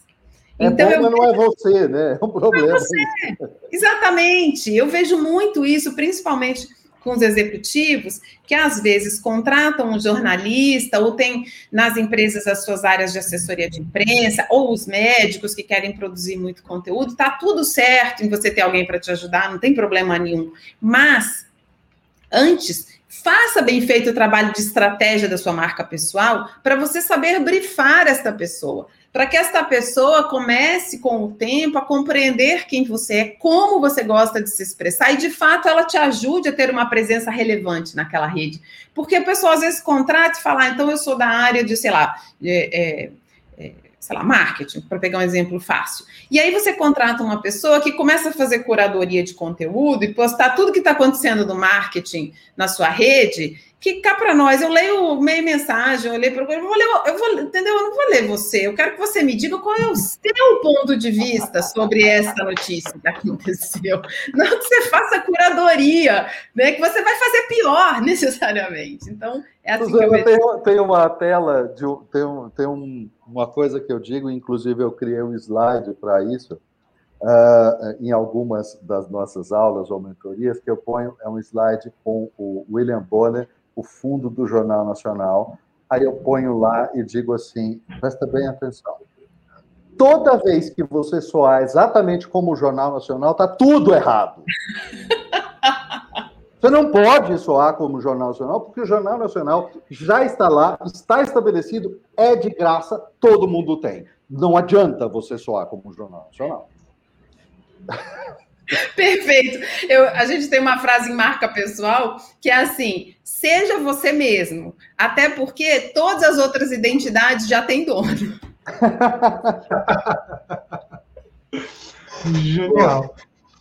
É, deixa eu fazer uma outra pergunta nessa, nessa linha aí das redes sociais. Um pouquinho antes de começar a gravação, a gente estava discutindo sobre um outro assunto, né? É, e você até brincou que, eu até notei a frase aqui, que quanto mais você vai se aprofundando num determinado assunto, mais você vai perdendo as pessoas. E eu tenho um pouco dessa sensação quando eu estou produzindo conteúdo nas redes sociais. Faço posts sobre assuntos mais densos ou muito profundos e ninguém curte, dependendo da rede eu perco eu perco seguidores e tal e, e às vezes eu faço uns posts assim absolutamente banais e as pessoas adoram como, como faz para equilibrar isso, né? Porque tem uma questão de ganhar audiência, ganhar seguidor e tal, que tem lá a sua importância, é, e, mas ao mesmo tempo, sei lá, né? Eu, eu por exemplo, gosto de, eu prefiro é, produzir conteúdo mais profundo, mas nem sempre encontro as pessoas que querem consumir. Como é que equilibra isso? Antes da sua resposta, eu posso jogar uma frase só, uh, Suzana? Tem uma, frase, tem uma frase fantástica de um cara incrível chamado Voltaire, que em 1700 e qualquer coisa, ele disse assim: pensar é o trabalho mais difícil que existe. Por isso, tão pouca gente o faz. Sensacional. O é, que, que, que, eu acho, Bruno? É, eu acho que tem público para todo mundo. E às vezes a gente se prende a uma fórmula que está consagrada, que é de ter volume de seguidores e um, um é, likes e comentários, enfim. E a gente às vezes acaba ficando escravo de ter, de ter que sustentar esse, esse volume, porque de fato, para algumas pessoas, isso é, é sinônimo de sucesso, isso gera receita, isso gera patrocínio, mas eu vejo isso muito na minha, na minha consultoria. Não existe uma fórmula que atenda a todo mundo. Então, se você quer ter uma identidade é, projetada, né, de como marca pessoal, que você consiga sustentar ao longo do tempo, quanto mais você for fiel àquilo que você é, mais você vai atrair as pessoas que se identificam com, com você, mais profundo ou menos profundo, e mais você vai repelir aqueles que não se, não se identificam. A gente diz que marca pessoal forte, ela tanto atrai quanto repele. E se você tem um conteúdo de tal profundidade, magnitude, é, que repele muita gente por ser profundo, é importante olhar para o seu negócio e entender: eu consigo me sustentar falando o que eu quero falar, do jeito que eu quero, que eu me sinto uhum. confortável, e ainda assim ter um negócio que faça é, sentido? Porque não existe uma fórmula para tudo. A gente tem visto os, os uh, micro-influenciadores com menos de mil seguidores, menos de mil, altíssimo grau de engajamento e com negócios absurdamente rentáveis e que acharam ali os, a sua fórmula. E tem gente fazendo isso desde produção de conteúdo científico até vender fast fashion importando da China fazendo tal do live marketing. Então, não tem uma fórmula para todo mundo, mas acho que a clareza de quem você é e daquela da, do valor que você gere para quem ajuda, te ajuda a tomar essa decisão. Pode ser que às vezes você faça um post profundo e pouca gente da sua base atual se conecte. Mas pode ser que você esteja começando uma conversa com um outro público que vai se conectar com você de maneira diferente. A, questão é o que, que você quer como marca como é que você consegue se sustentar. Senão você cai naquele balaião de tem que ter volume, tem que ter volume, e daqui a pouco você está é, postando coisa é, pessoal que você não, às vezes você não quer postar, porque tem um outro mantra que é tem que humanizar a marca. Então, para humanizar a marca, você tem que mostrar a sua vida pessoal. Assim, gente, não, não é para todo mundo. Não é para todo mundo mesmo. E tem gente Aliás, para algumas pessoas, se mostrar muito da vida é perigosíssimo, destrói. Exato. E aí claro. você vai ver assim, claro. Só que você vai postar. Vi, vai vi, ter, Vídeo BBB 21, né? Lógico. Só que você posta isso, Não. o que, que acontece? O ser humano é curioso. O fato de um monte de gente ah, curtiu, comentou, compartilhou, não significa necessariamente que está tendo uma troca de valor que faça sentido para sua marca. Às vezes está tendo buchicho.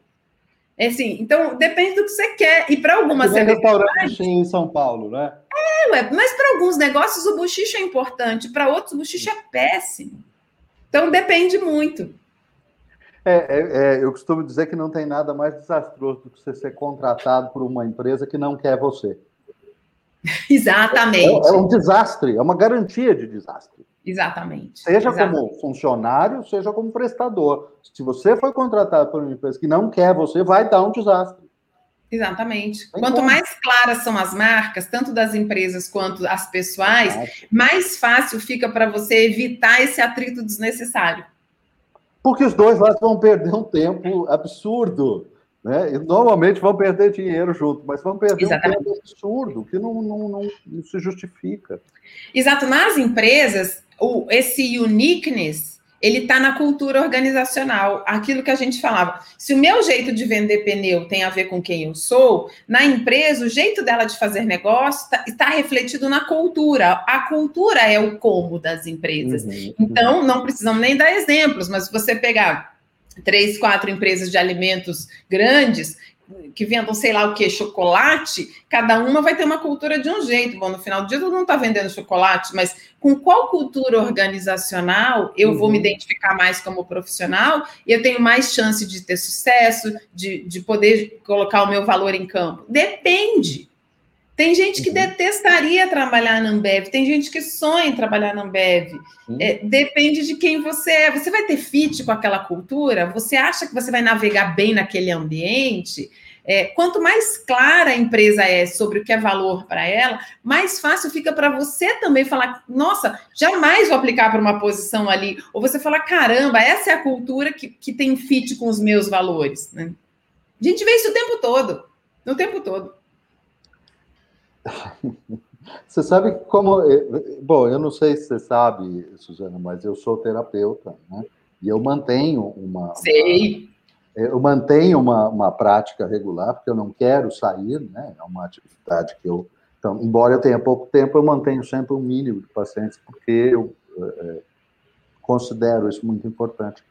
E uma coisa que eu já disse muitas e muitas vezes para algumas pessoas em terapia é, é, foi alertá-las do seguinte: olha, repete toda a frase que você acabou de dizer e pensa que desgraça é para você na sua vida se acontecer exatamente o que você quer. É, é, muito louco. As pessoas pegam fatores de fora e dizem assim: ah, não, isto aqui é que é bom, é isto aqui que eu tenho que querer. Tenho que querer, isso, meu Deus. Isso, isso. É o caminho exatamente. do inferno. É o caminho do inferno é o que você tem que querer. É, exatamente. É o que é claro. é imposto. É o que é imposto. É o oposto da autenticidade, é o oposto do autoconhecimento. Exato. É o olhar aquele, aquela projeção de sucesso e achar, poxa, se essa pessoa teve sucesso assim, eu vou trabalhar minha marca pessoal para ser parecida com ela. Uma coisa é você se inspirar. Eu acho super importante a gente olhar. Mas a inspiração acontece tanto para aquilo que você gostaria de ser, como para aquilo que você não gostaria de ser. Às vezes você vê uma pessoa de, de uma atitude, ela também te ensina te ensina como você não quer ser. E isso é um aprendizado. Eu não quero ser, exatamente. É, isso é um aprendizado importante para a marca pessoal. Você tem que ser grato por isso. Sem dúvida, sem dúvida. É, você sabe que, olha, Bruno, eu, eu tenho é, é, filho de, de 21, o outro de 16, 21 também, assim como você, Suzana. E assim, só tem uma verdade sobre educação de filhos. O resto é tudo interpretação, viu, Bruno? Mas só tem uma verdade. Ele vai aprender pelo exemplo, ele vai aprender tudo que você faz e nada do que você fala. É assim que vai ser. O resto varia, mas isso vai ser sempre igual. Ele vai fazer Verdade, tudo que você faz e nada do que você fala. Verdade absoluta. É, é a única. As outras têm uma variação muito grande, mas essa aí não, não, não troca, é sempre igual. O Emerson, que é aquele filósofo americano, ele tem uma frase que a gente usa muito para a marca, que é as suas atitudes gritam tão alto que eu não consigo escutar o que você diz. Ralph Waldo Emerson. É marca pessoal na veia essa frase. Total, total. Olha só. E, e Suzana, você, uh, você acha que dá para fazer rebranding de uma pessoa? Alguém que é visto de um jeito e quer ser visto de um outro completamente diferente? Existe isso? Essas, essas perguntas. Não, aqui é, algumas marcas que já ficaram uh, fora da possibilidade de salvamento. Né? Mas... É, não, aqui é só pergunta profunda, por isso que nossa audiência vai cair. Não, brincadeira. a audiência vai cair, mas a gente vai se divertir horrores aqui. Ah, é, primeiro a gente vai se divertir horrores e talvez tenha pouca gente escutando, mas é gente relevante pra caramba. Essa é a jogada. Ah! Perfeito, Paulo. Bruno, eu ouço essa pergunta também de vez em quando, não com tanta frequência. Eu gosto muito dessa pergunta. Estou rindo, mas eu gosto muito dessa pergunta. Por quê? Porque é claro que é possível fazer rebranding, mas rebranding não significa apagar o passado. Essa, esse acho que é o grande ponto que as pessoas confundem é, quando elas acham que mudar o seu posicionamento significa necessariamente fazer as pessoas esquecerem aquilo que você foi anteriormente. Numa trajetória de vida, você constrói em cima. É, às vezes, é, você tem uma dificuldade de fazer um reposicionamento porque você deixou uma marca pessoal tão forte, tão forte, tão forte, que para você construir em cima dela, você tem que fazer consistentemente novas entregas de marca, porque é aquilo que a gente falou no começo. Marca é o quanto você é consistente no valor que você vai gerando ao longo do tempo. Então, se você está entregando valor de uma determinada forma, você quer começar a entregar de uma outra forma, você vai começar, pouca gente provavelmente vai acreditar em você. Então, exige um esforço de você falar, não, é, é assim que eu quero me posicionar, é assim que eu quero ser. E quantas vezes a gente vê, sei lá, cantora de funk que virou, sei lá, pastor evangélico? A pessoa se reposiciona. A gente viu a Xuxa numa carreira de filmes duvidosos, se tornou apresentadora infantil e depois uh, uh, se tornou uh, produtora eh, de músicas, que quando a minha filha era pequena, Paulo tem filha da mesma idade que eu talvez se lembre, ela começou a produzir CDs de uma qualidade que a gente não encontrava no Brasil para as crianças, então eu passei a comprar aquilo. Eu esqueci do passado dela? Não, claro que eu não esqueci. Mas eu entendi que ela estava fazendo uma nova entrega que tinha um baita valor para mim. Então, às vezes, não é tentar apagar aquilo, mas é ter um pouco de é, não vou dizer paciência, mas resiliência de que você ficou muito tempo construindo uma imagem na mente das pessoas, essa é a sua reputação. Você quer construir uma nova, vai levar tempo. Mas acredita no poder do tempo, seja consistente, se posicione diferente, porque as pessoas elas vão percebendo aos poucos, não, eu não posso mais esperar isso de você, eu posso esperar aquilo. Não posso mais esperar isso. Eu posso esperar que. Vou pegar o exemplo do Quentin Tarantino, se ele começasse a fazer filme é, iraniano, aqueles filmes lentos, cabeça. Comédia romântica. É, o primeiro que ele fizesse, as pessoas iam dizer: bebeu, tá louco. Teve um surto, daqui a pouco ele volta a explodir cabeças e braços. Se ele faz o segundo, faz o terceiro e faz o quarto, as pessoas vão entender que ele mudou o estilo. Quantas pessoas a gente não vê artistas, políticos, empresários que fazem este reposicionamento, porque nós somos seres humanos, a gente está em contínua evolução. Coitados de nós se a gente não pudesse mudar de ideia na vida. Ajustar nunca, né? Deus me livre. Exatamente. Se a gente não pudesse falar, não quero mais ser isso, eu quero ser aquilo. Então a gente pode sim fazer o rebranding, mas não é, ah, fiz duas, três tentativas, não deu certo, é porque não funciona. Funciona um dos maiores elementos na construção de uma marca é o tempo. Você tem que acreditar nele, tem que confiar que sendo consistente a coisa acontece. E, e na mesma direção aí da pergunta anterior, o que, que você acha dos cancelamentos, né, que vem acontecendo e tal? Dá para recuperar a imagem de alguém cancelado, ou a marca de alguém que foi cancelado? Tem vários casos né, de pessoas que falaram alguma bobagem e tal. Vou chamar bobagem aqui como um eufemismo. Tá? Tem gente que falou absurdos, né? E aí, uh, toda vez que essa pessoa vai conseguir um emprego, vem lá toda uma militância e tal, e tenta impedir que essa pessoa consiga um emprego. Tem alguns casos assim no nosso mercado. O que, que você diria para uma pessoa dessa? Você já teve você chamou de nosso mercado? É, não, é que tem um, um, desses casos aqui do mercado publicitário, mas... Ah, o mercado publicitário, não é o meu mercado há muitas décadas. Mas enfim, mas tem outros, tem, tem tá. Você já teve algum cliente assim com um problema desses? Eu já tive algumas pessoas que me procuraram com esse problema, é, não celebridades, porque não é a área que, que eu atuo. Uhum. E assim, é, não é fácil, não existe almoço grátis. Quanto maior a visibilidade que você tem, né? E muitos desses. Quem, quem pode ser cancelado é alguém que tem é, uma grande visibilidade. Né? É, quando a gente fala de marca pessoal, a gente, às vezes, para executivos ou para empresários, eu não estou falando necessariamente de você ser famoso, mas é de você ser seletivamente conhecido, seletivamente é. famoso.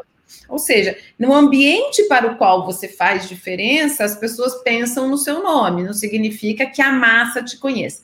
Então, tem uma diferença grande entre os trabalhos de marca pessoal que é o trabalho para celebridade, ele tem essa característica que, como já dizia minha vozinha, quanto maior a altura, maior o tombo. Então, quanto mais você tem é, impacto em massa e a sua imagem depende de uma aceitação pública, mais sujeito você está às oscilações é, da cultura popular. Porque o cancelamento, ele vem muito disso. Você está falando de aquilo que é relevante é, para esta sociedade neste, neste recorte de tempo.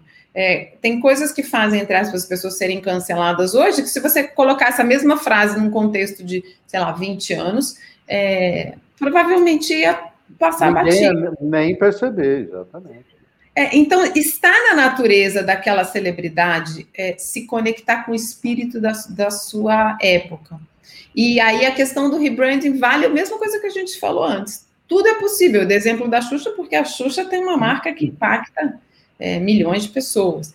É, é, dá mais trabalho, toma mais tempo. Mas o quanto você genuinamente se reposicionou por dentro, porque o rebranding começa dentro. Sim. Se você se reposicionou internamente, você naturalmente vai agir desta forma todos os dias. Isso vai, vai acontecer, vai acontecer, mas talvez dê um pouco mais de trabalho.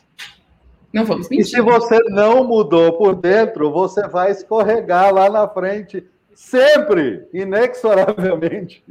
Não tem porque jeito. Não você não aguenta, porque somos seres humanos, porque você não consegue sustentar isso né, por muito tempo. Não teve o exemplo daquela influenciadora vegana, Rovana, que, enfim, é uma influenciadora americana vegana que vendia ganhou milhões vendendo produtos veganos e teve um problema de saúde e fizeram uma filmagem dela de férias comendo peixe.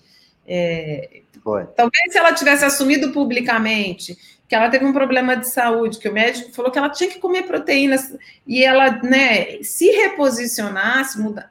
Mas às vezes você ficar muito agarrado ao discurso que a gente falava, pelo qual você se apaixonou inicialmente, e achar que você não pode sair daquilo. O ser humano o ser humano que não evolui, não, né, deixou de ser humano, está na nossa natureza essa evolução contínua. O nome da nossa empresa é Betafly porque a gente acredita nisso, a gente acredita que a gente está em beta continuamente. Isso não é um impeditivo para que você vá para a arena, voe, faça aquilo que você acha que tem que fazer, acerta, erra, admite, aprende, incorpora e vai em frente.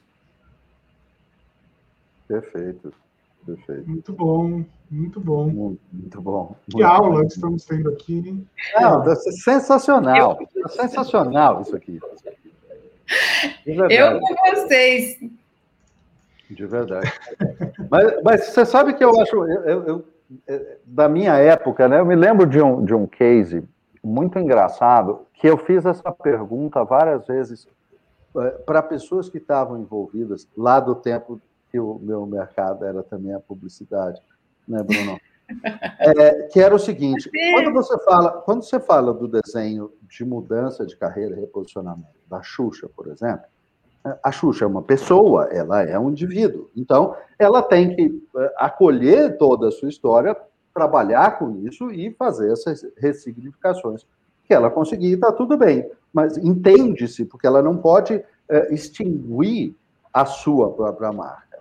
Mas no brand não pessoal, no brand de marca, eu passei, acho que deve ter sido mais de 20 anos que, que tinha uma marca inexplicável no mercado brasileiro, que era uma marca que era da cerveja Kaiser.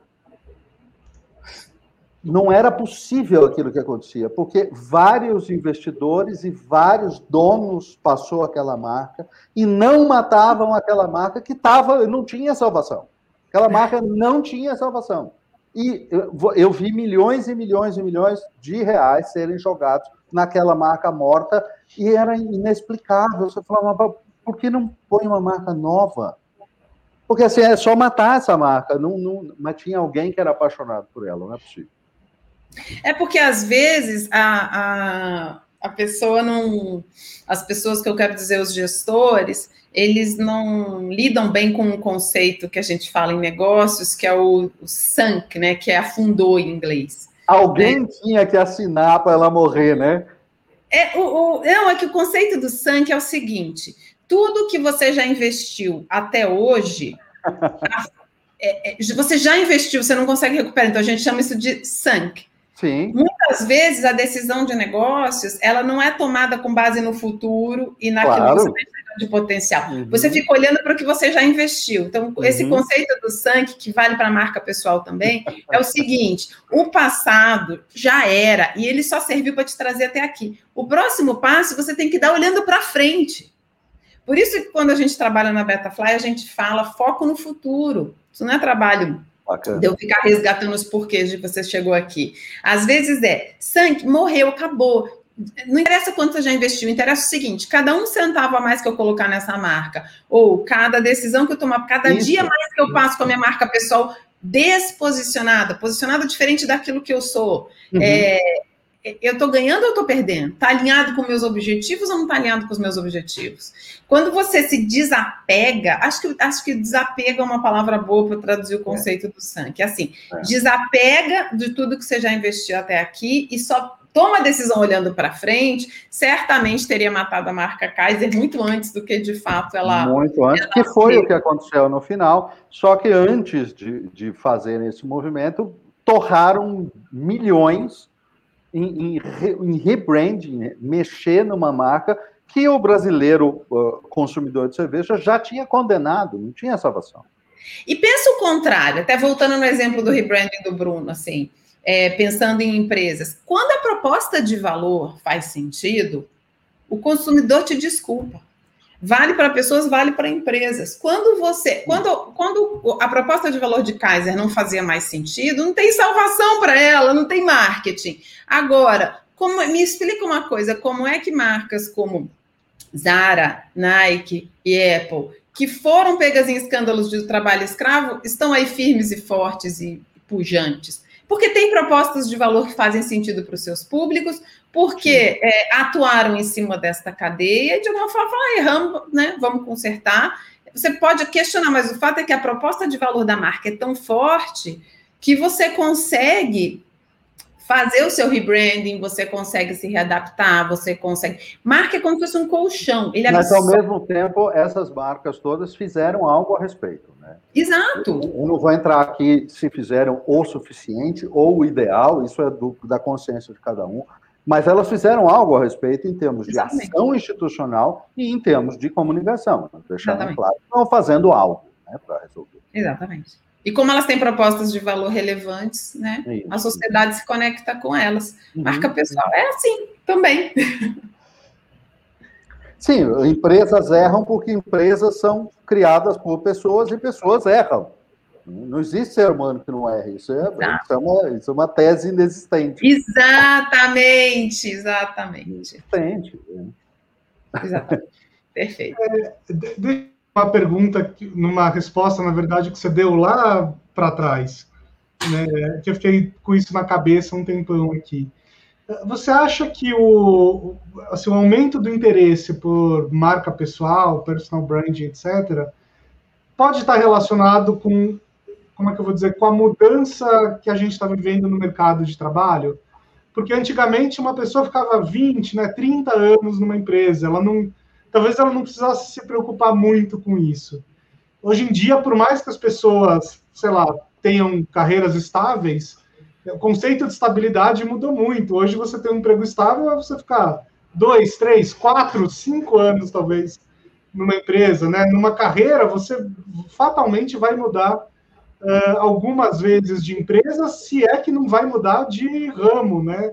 Ou se é que não vai mudar de área dentro de uma empresa é, ou se é que, inclusive, não vai acabar saindo de uma empresa e ir para uma área mais, sei lá, virar um profissional liberal, virar um consultor que vai trabalhar para várias empresas ao mesmo tempo. Então, uma carreira hoje em dia é muito mais fluida do que, sei lá, 20, 30 anos atrás. Você acha que tem a ver com esse fenômeno? Bruno, não tenho a menor dúvida. Eu acho que a, a tua análise está tá corretíssima. Eu adicionaria é, é, alguns elementos aí. Quando você muda continuamente de, de não só de empresa, né, como a gente falava, mas também de formato, com uma velocidade maior, você começa a ter que organizar melhor a forma como você conta a sua história. E aí é que eu acho que entra também um pouco da tua área, um pouco não, bastante da tua área de, de atuação. É, você teve, como profissional, uh, diferentes momentos, né? Como é que você organiza a sua narrativa? Qual é o fio condutor que você dá? Como é que você dá sentido a isso tudo? Ah, mas Suzana, isso acontece muito também, mas eu tenho essa experiência aqui que ela não tem nada a ver com as outras e não dá para amarrar esse tal desse, fazer esse tal desse, dessa amarração desse fio condutor. É desviar do seu caminho também faz parte da história que você conta. Né? É menos a você achar que você tem que ter uma história linear, pelo contrário, e mais como é que você vai resgatando de cada uma dessas etapas os aprendizados que você tirou. E aí, Bruno, isso está ligado não só ao seu passado, né? Ao fato da gente estar, tá, você mudou muitas vezes de emprego e todos nós estamos numa dinâmica muito é, acelerada, mas tem a ver com o seu futuro também. Porque se todo mundo já ouviu aquela história de que os empregos do futuro, mais da metade deles ainda nem foram criados, a gente não sabe o que serão, como é que você se prepara hoje para um cenário que você não sabe qual vai ser? Você se prepara é, deixando claro aquilo que você é capaz de fazer. Porque quando você cria um emprego novo, quando surge uma demanda nova, ninguém te cobra cinco anos de experiência, porque não existe. As pessoas vão buscar as atividades paralelas que você fez, similares, conectadas de alguma forma, e que vão dizer: bom, acho que esta pessoa, ou por essa experiência, ou por esse skill, ou por essa habilidade, ou por esse talento, tem condições de fazer isso aqui. Não é ter sido, eu sempre dou esse exemplo, piloto de drone. Porque uma amiga minha que é headhunter teve que fazer uma posição de piloto de drone e ninguém tinha é. anos de experiência como piloto quando ele foi lançado, né? Não existe isso, é, é, não existe curso três anos de experiência, não existia isso. Então, quem é o melhor piloto de drone? É um piloto de helicóptero? Ou é um adolescente viciado em videogame, porque o joystick parece demais com aquele comando?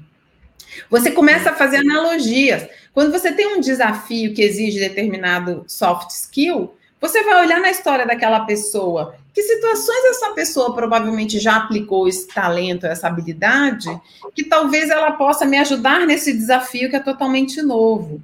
Então, a questão da marca pessoal, quando a gente fala de empacotar, organizar, achar o fio condutor da tua história, não é dizer, ah, eu sempre fiz uma carreira linear. E... Não, os tropeços dizem muito daquilo que você é capaz de agregar para o futuro. Então, é você estar se preparando para um cenário que você não sabe é, qual vai ser, mas ninguém sabe. Então, é, é, você não vai precisar nascer de novo para viver o mercado de trabalho daqui a 10 anos. Vai ser com aquilo que a gente já tem na mão, e o que a gente já tem na mão é a nossa história, é a nossa marca pessoal.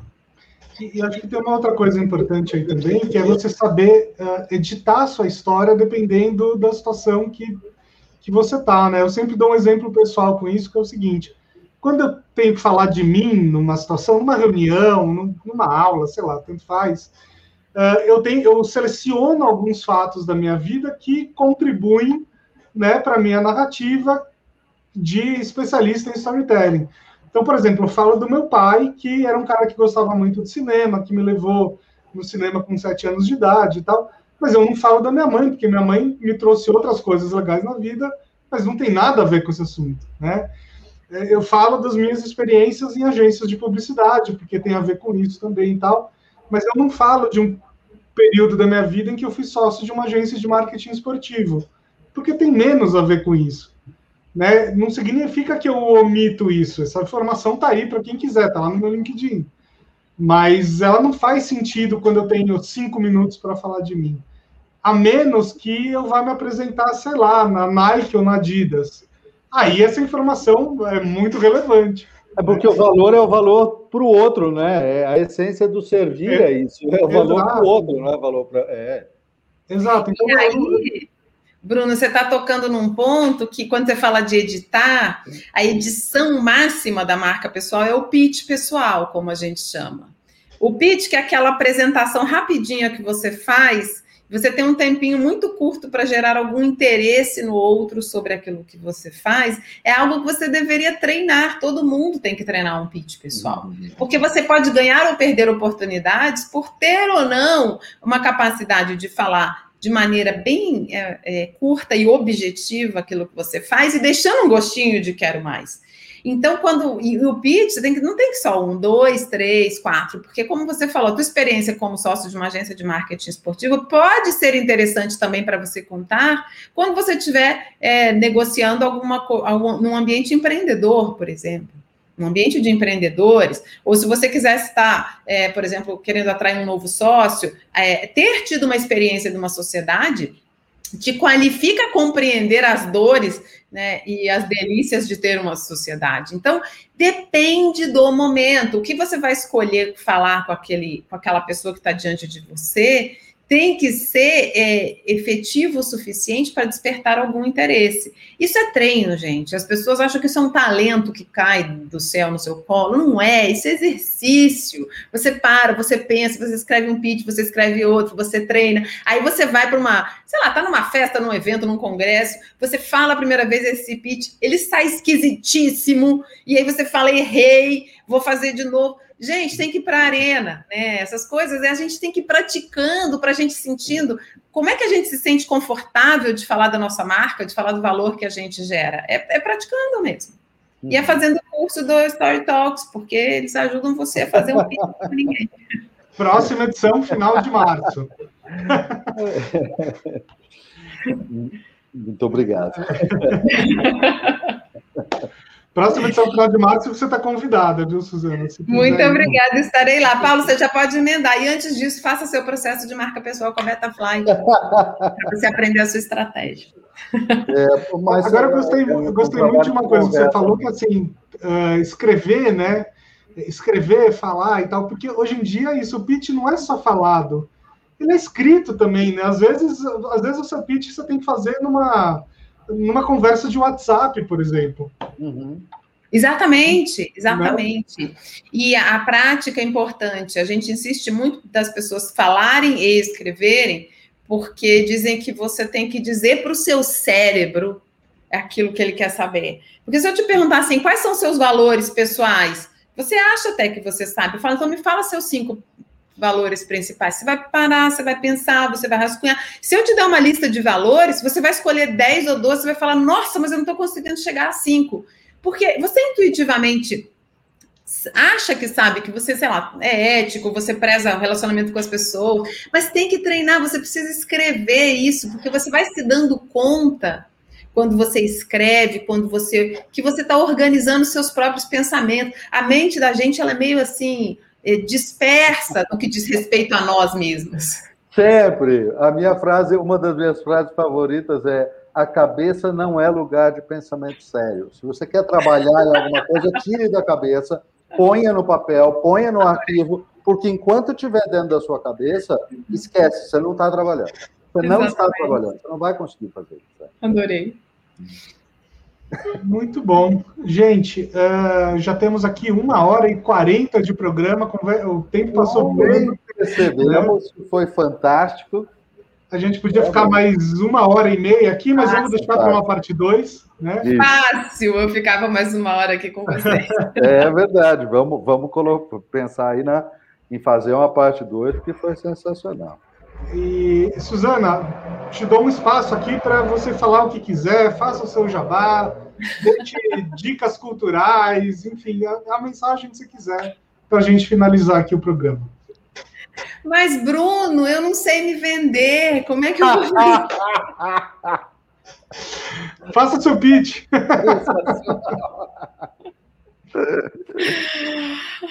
Olha, o que eu gosto mais de falar sobre marca pessoal é que a sua reputação é o seu maior ativo.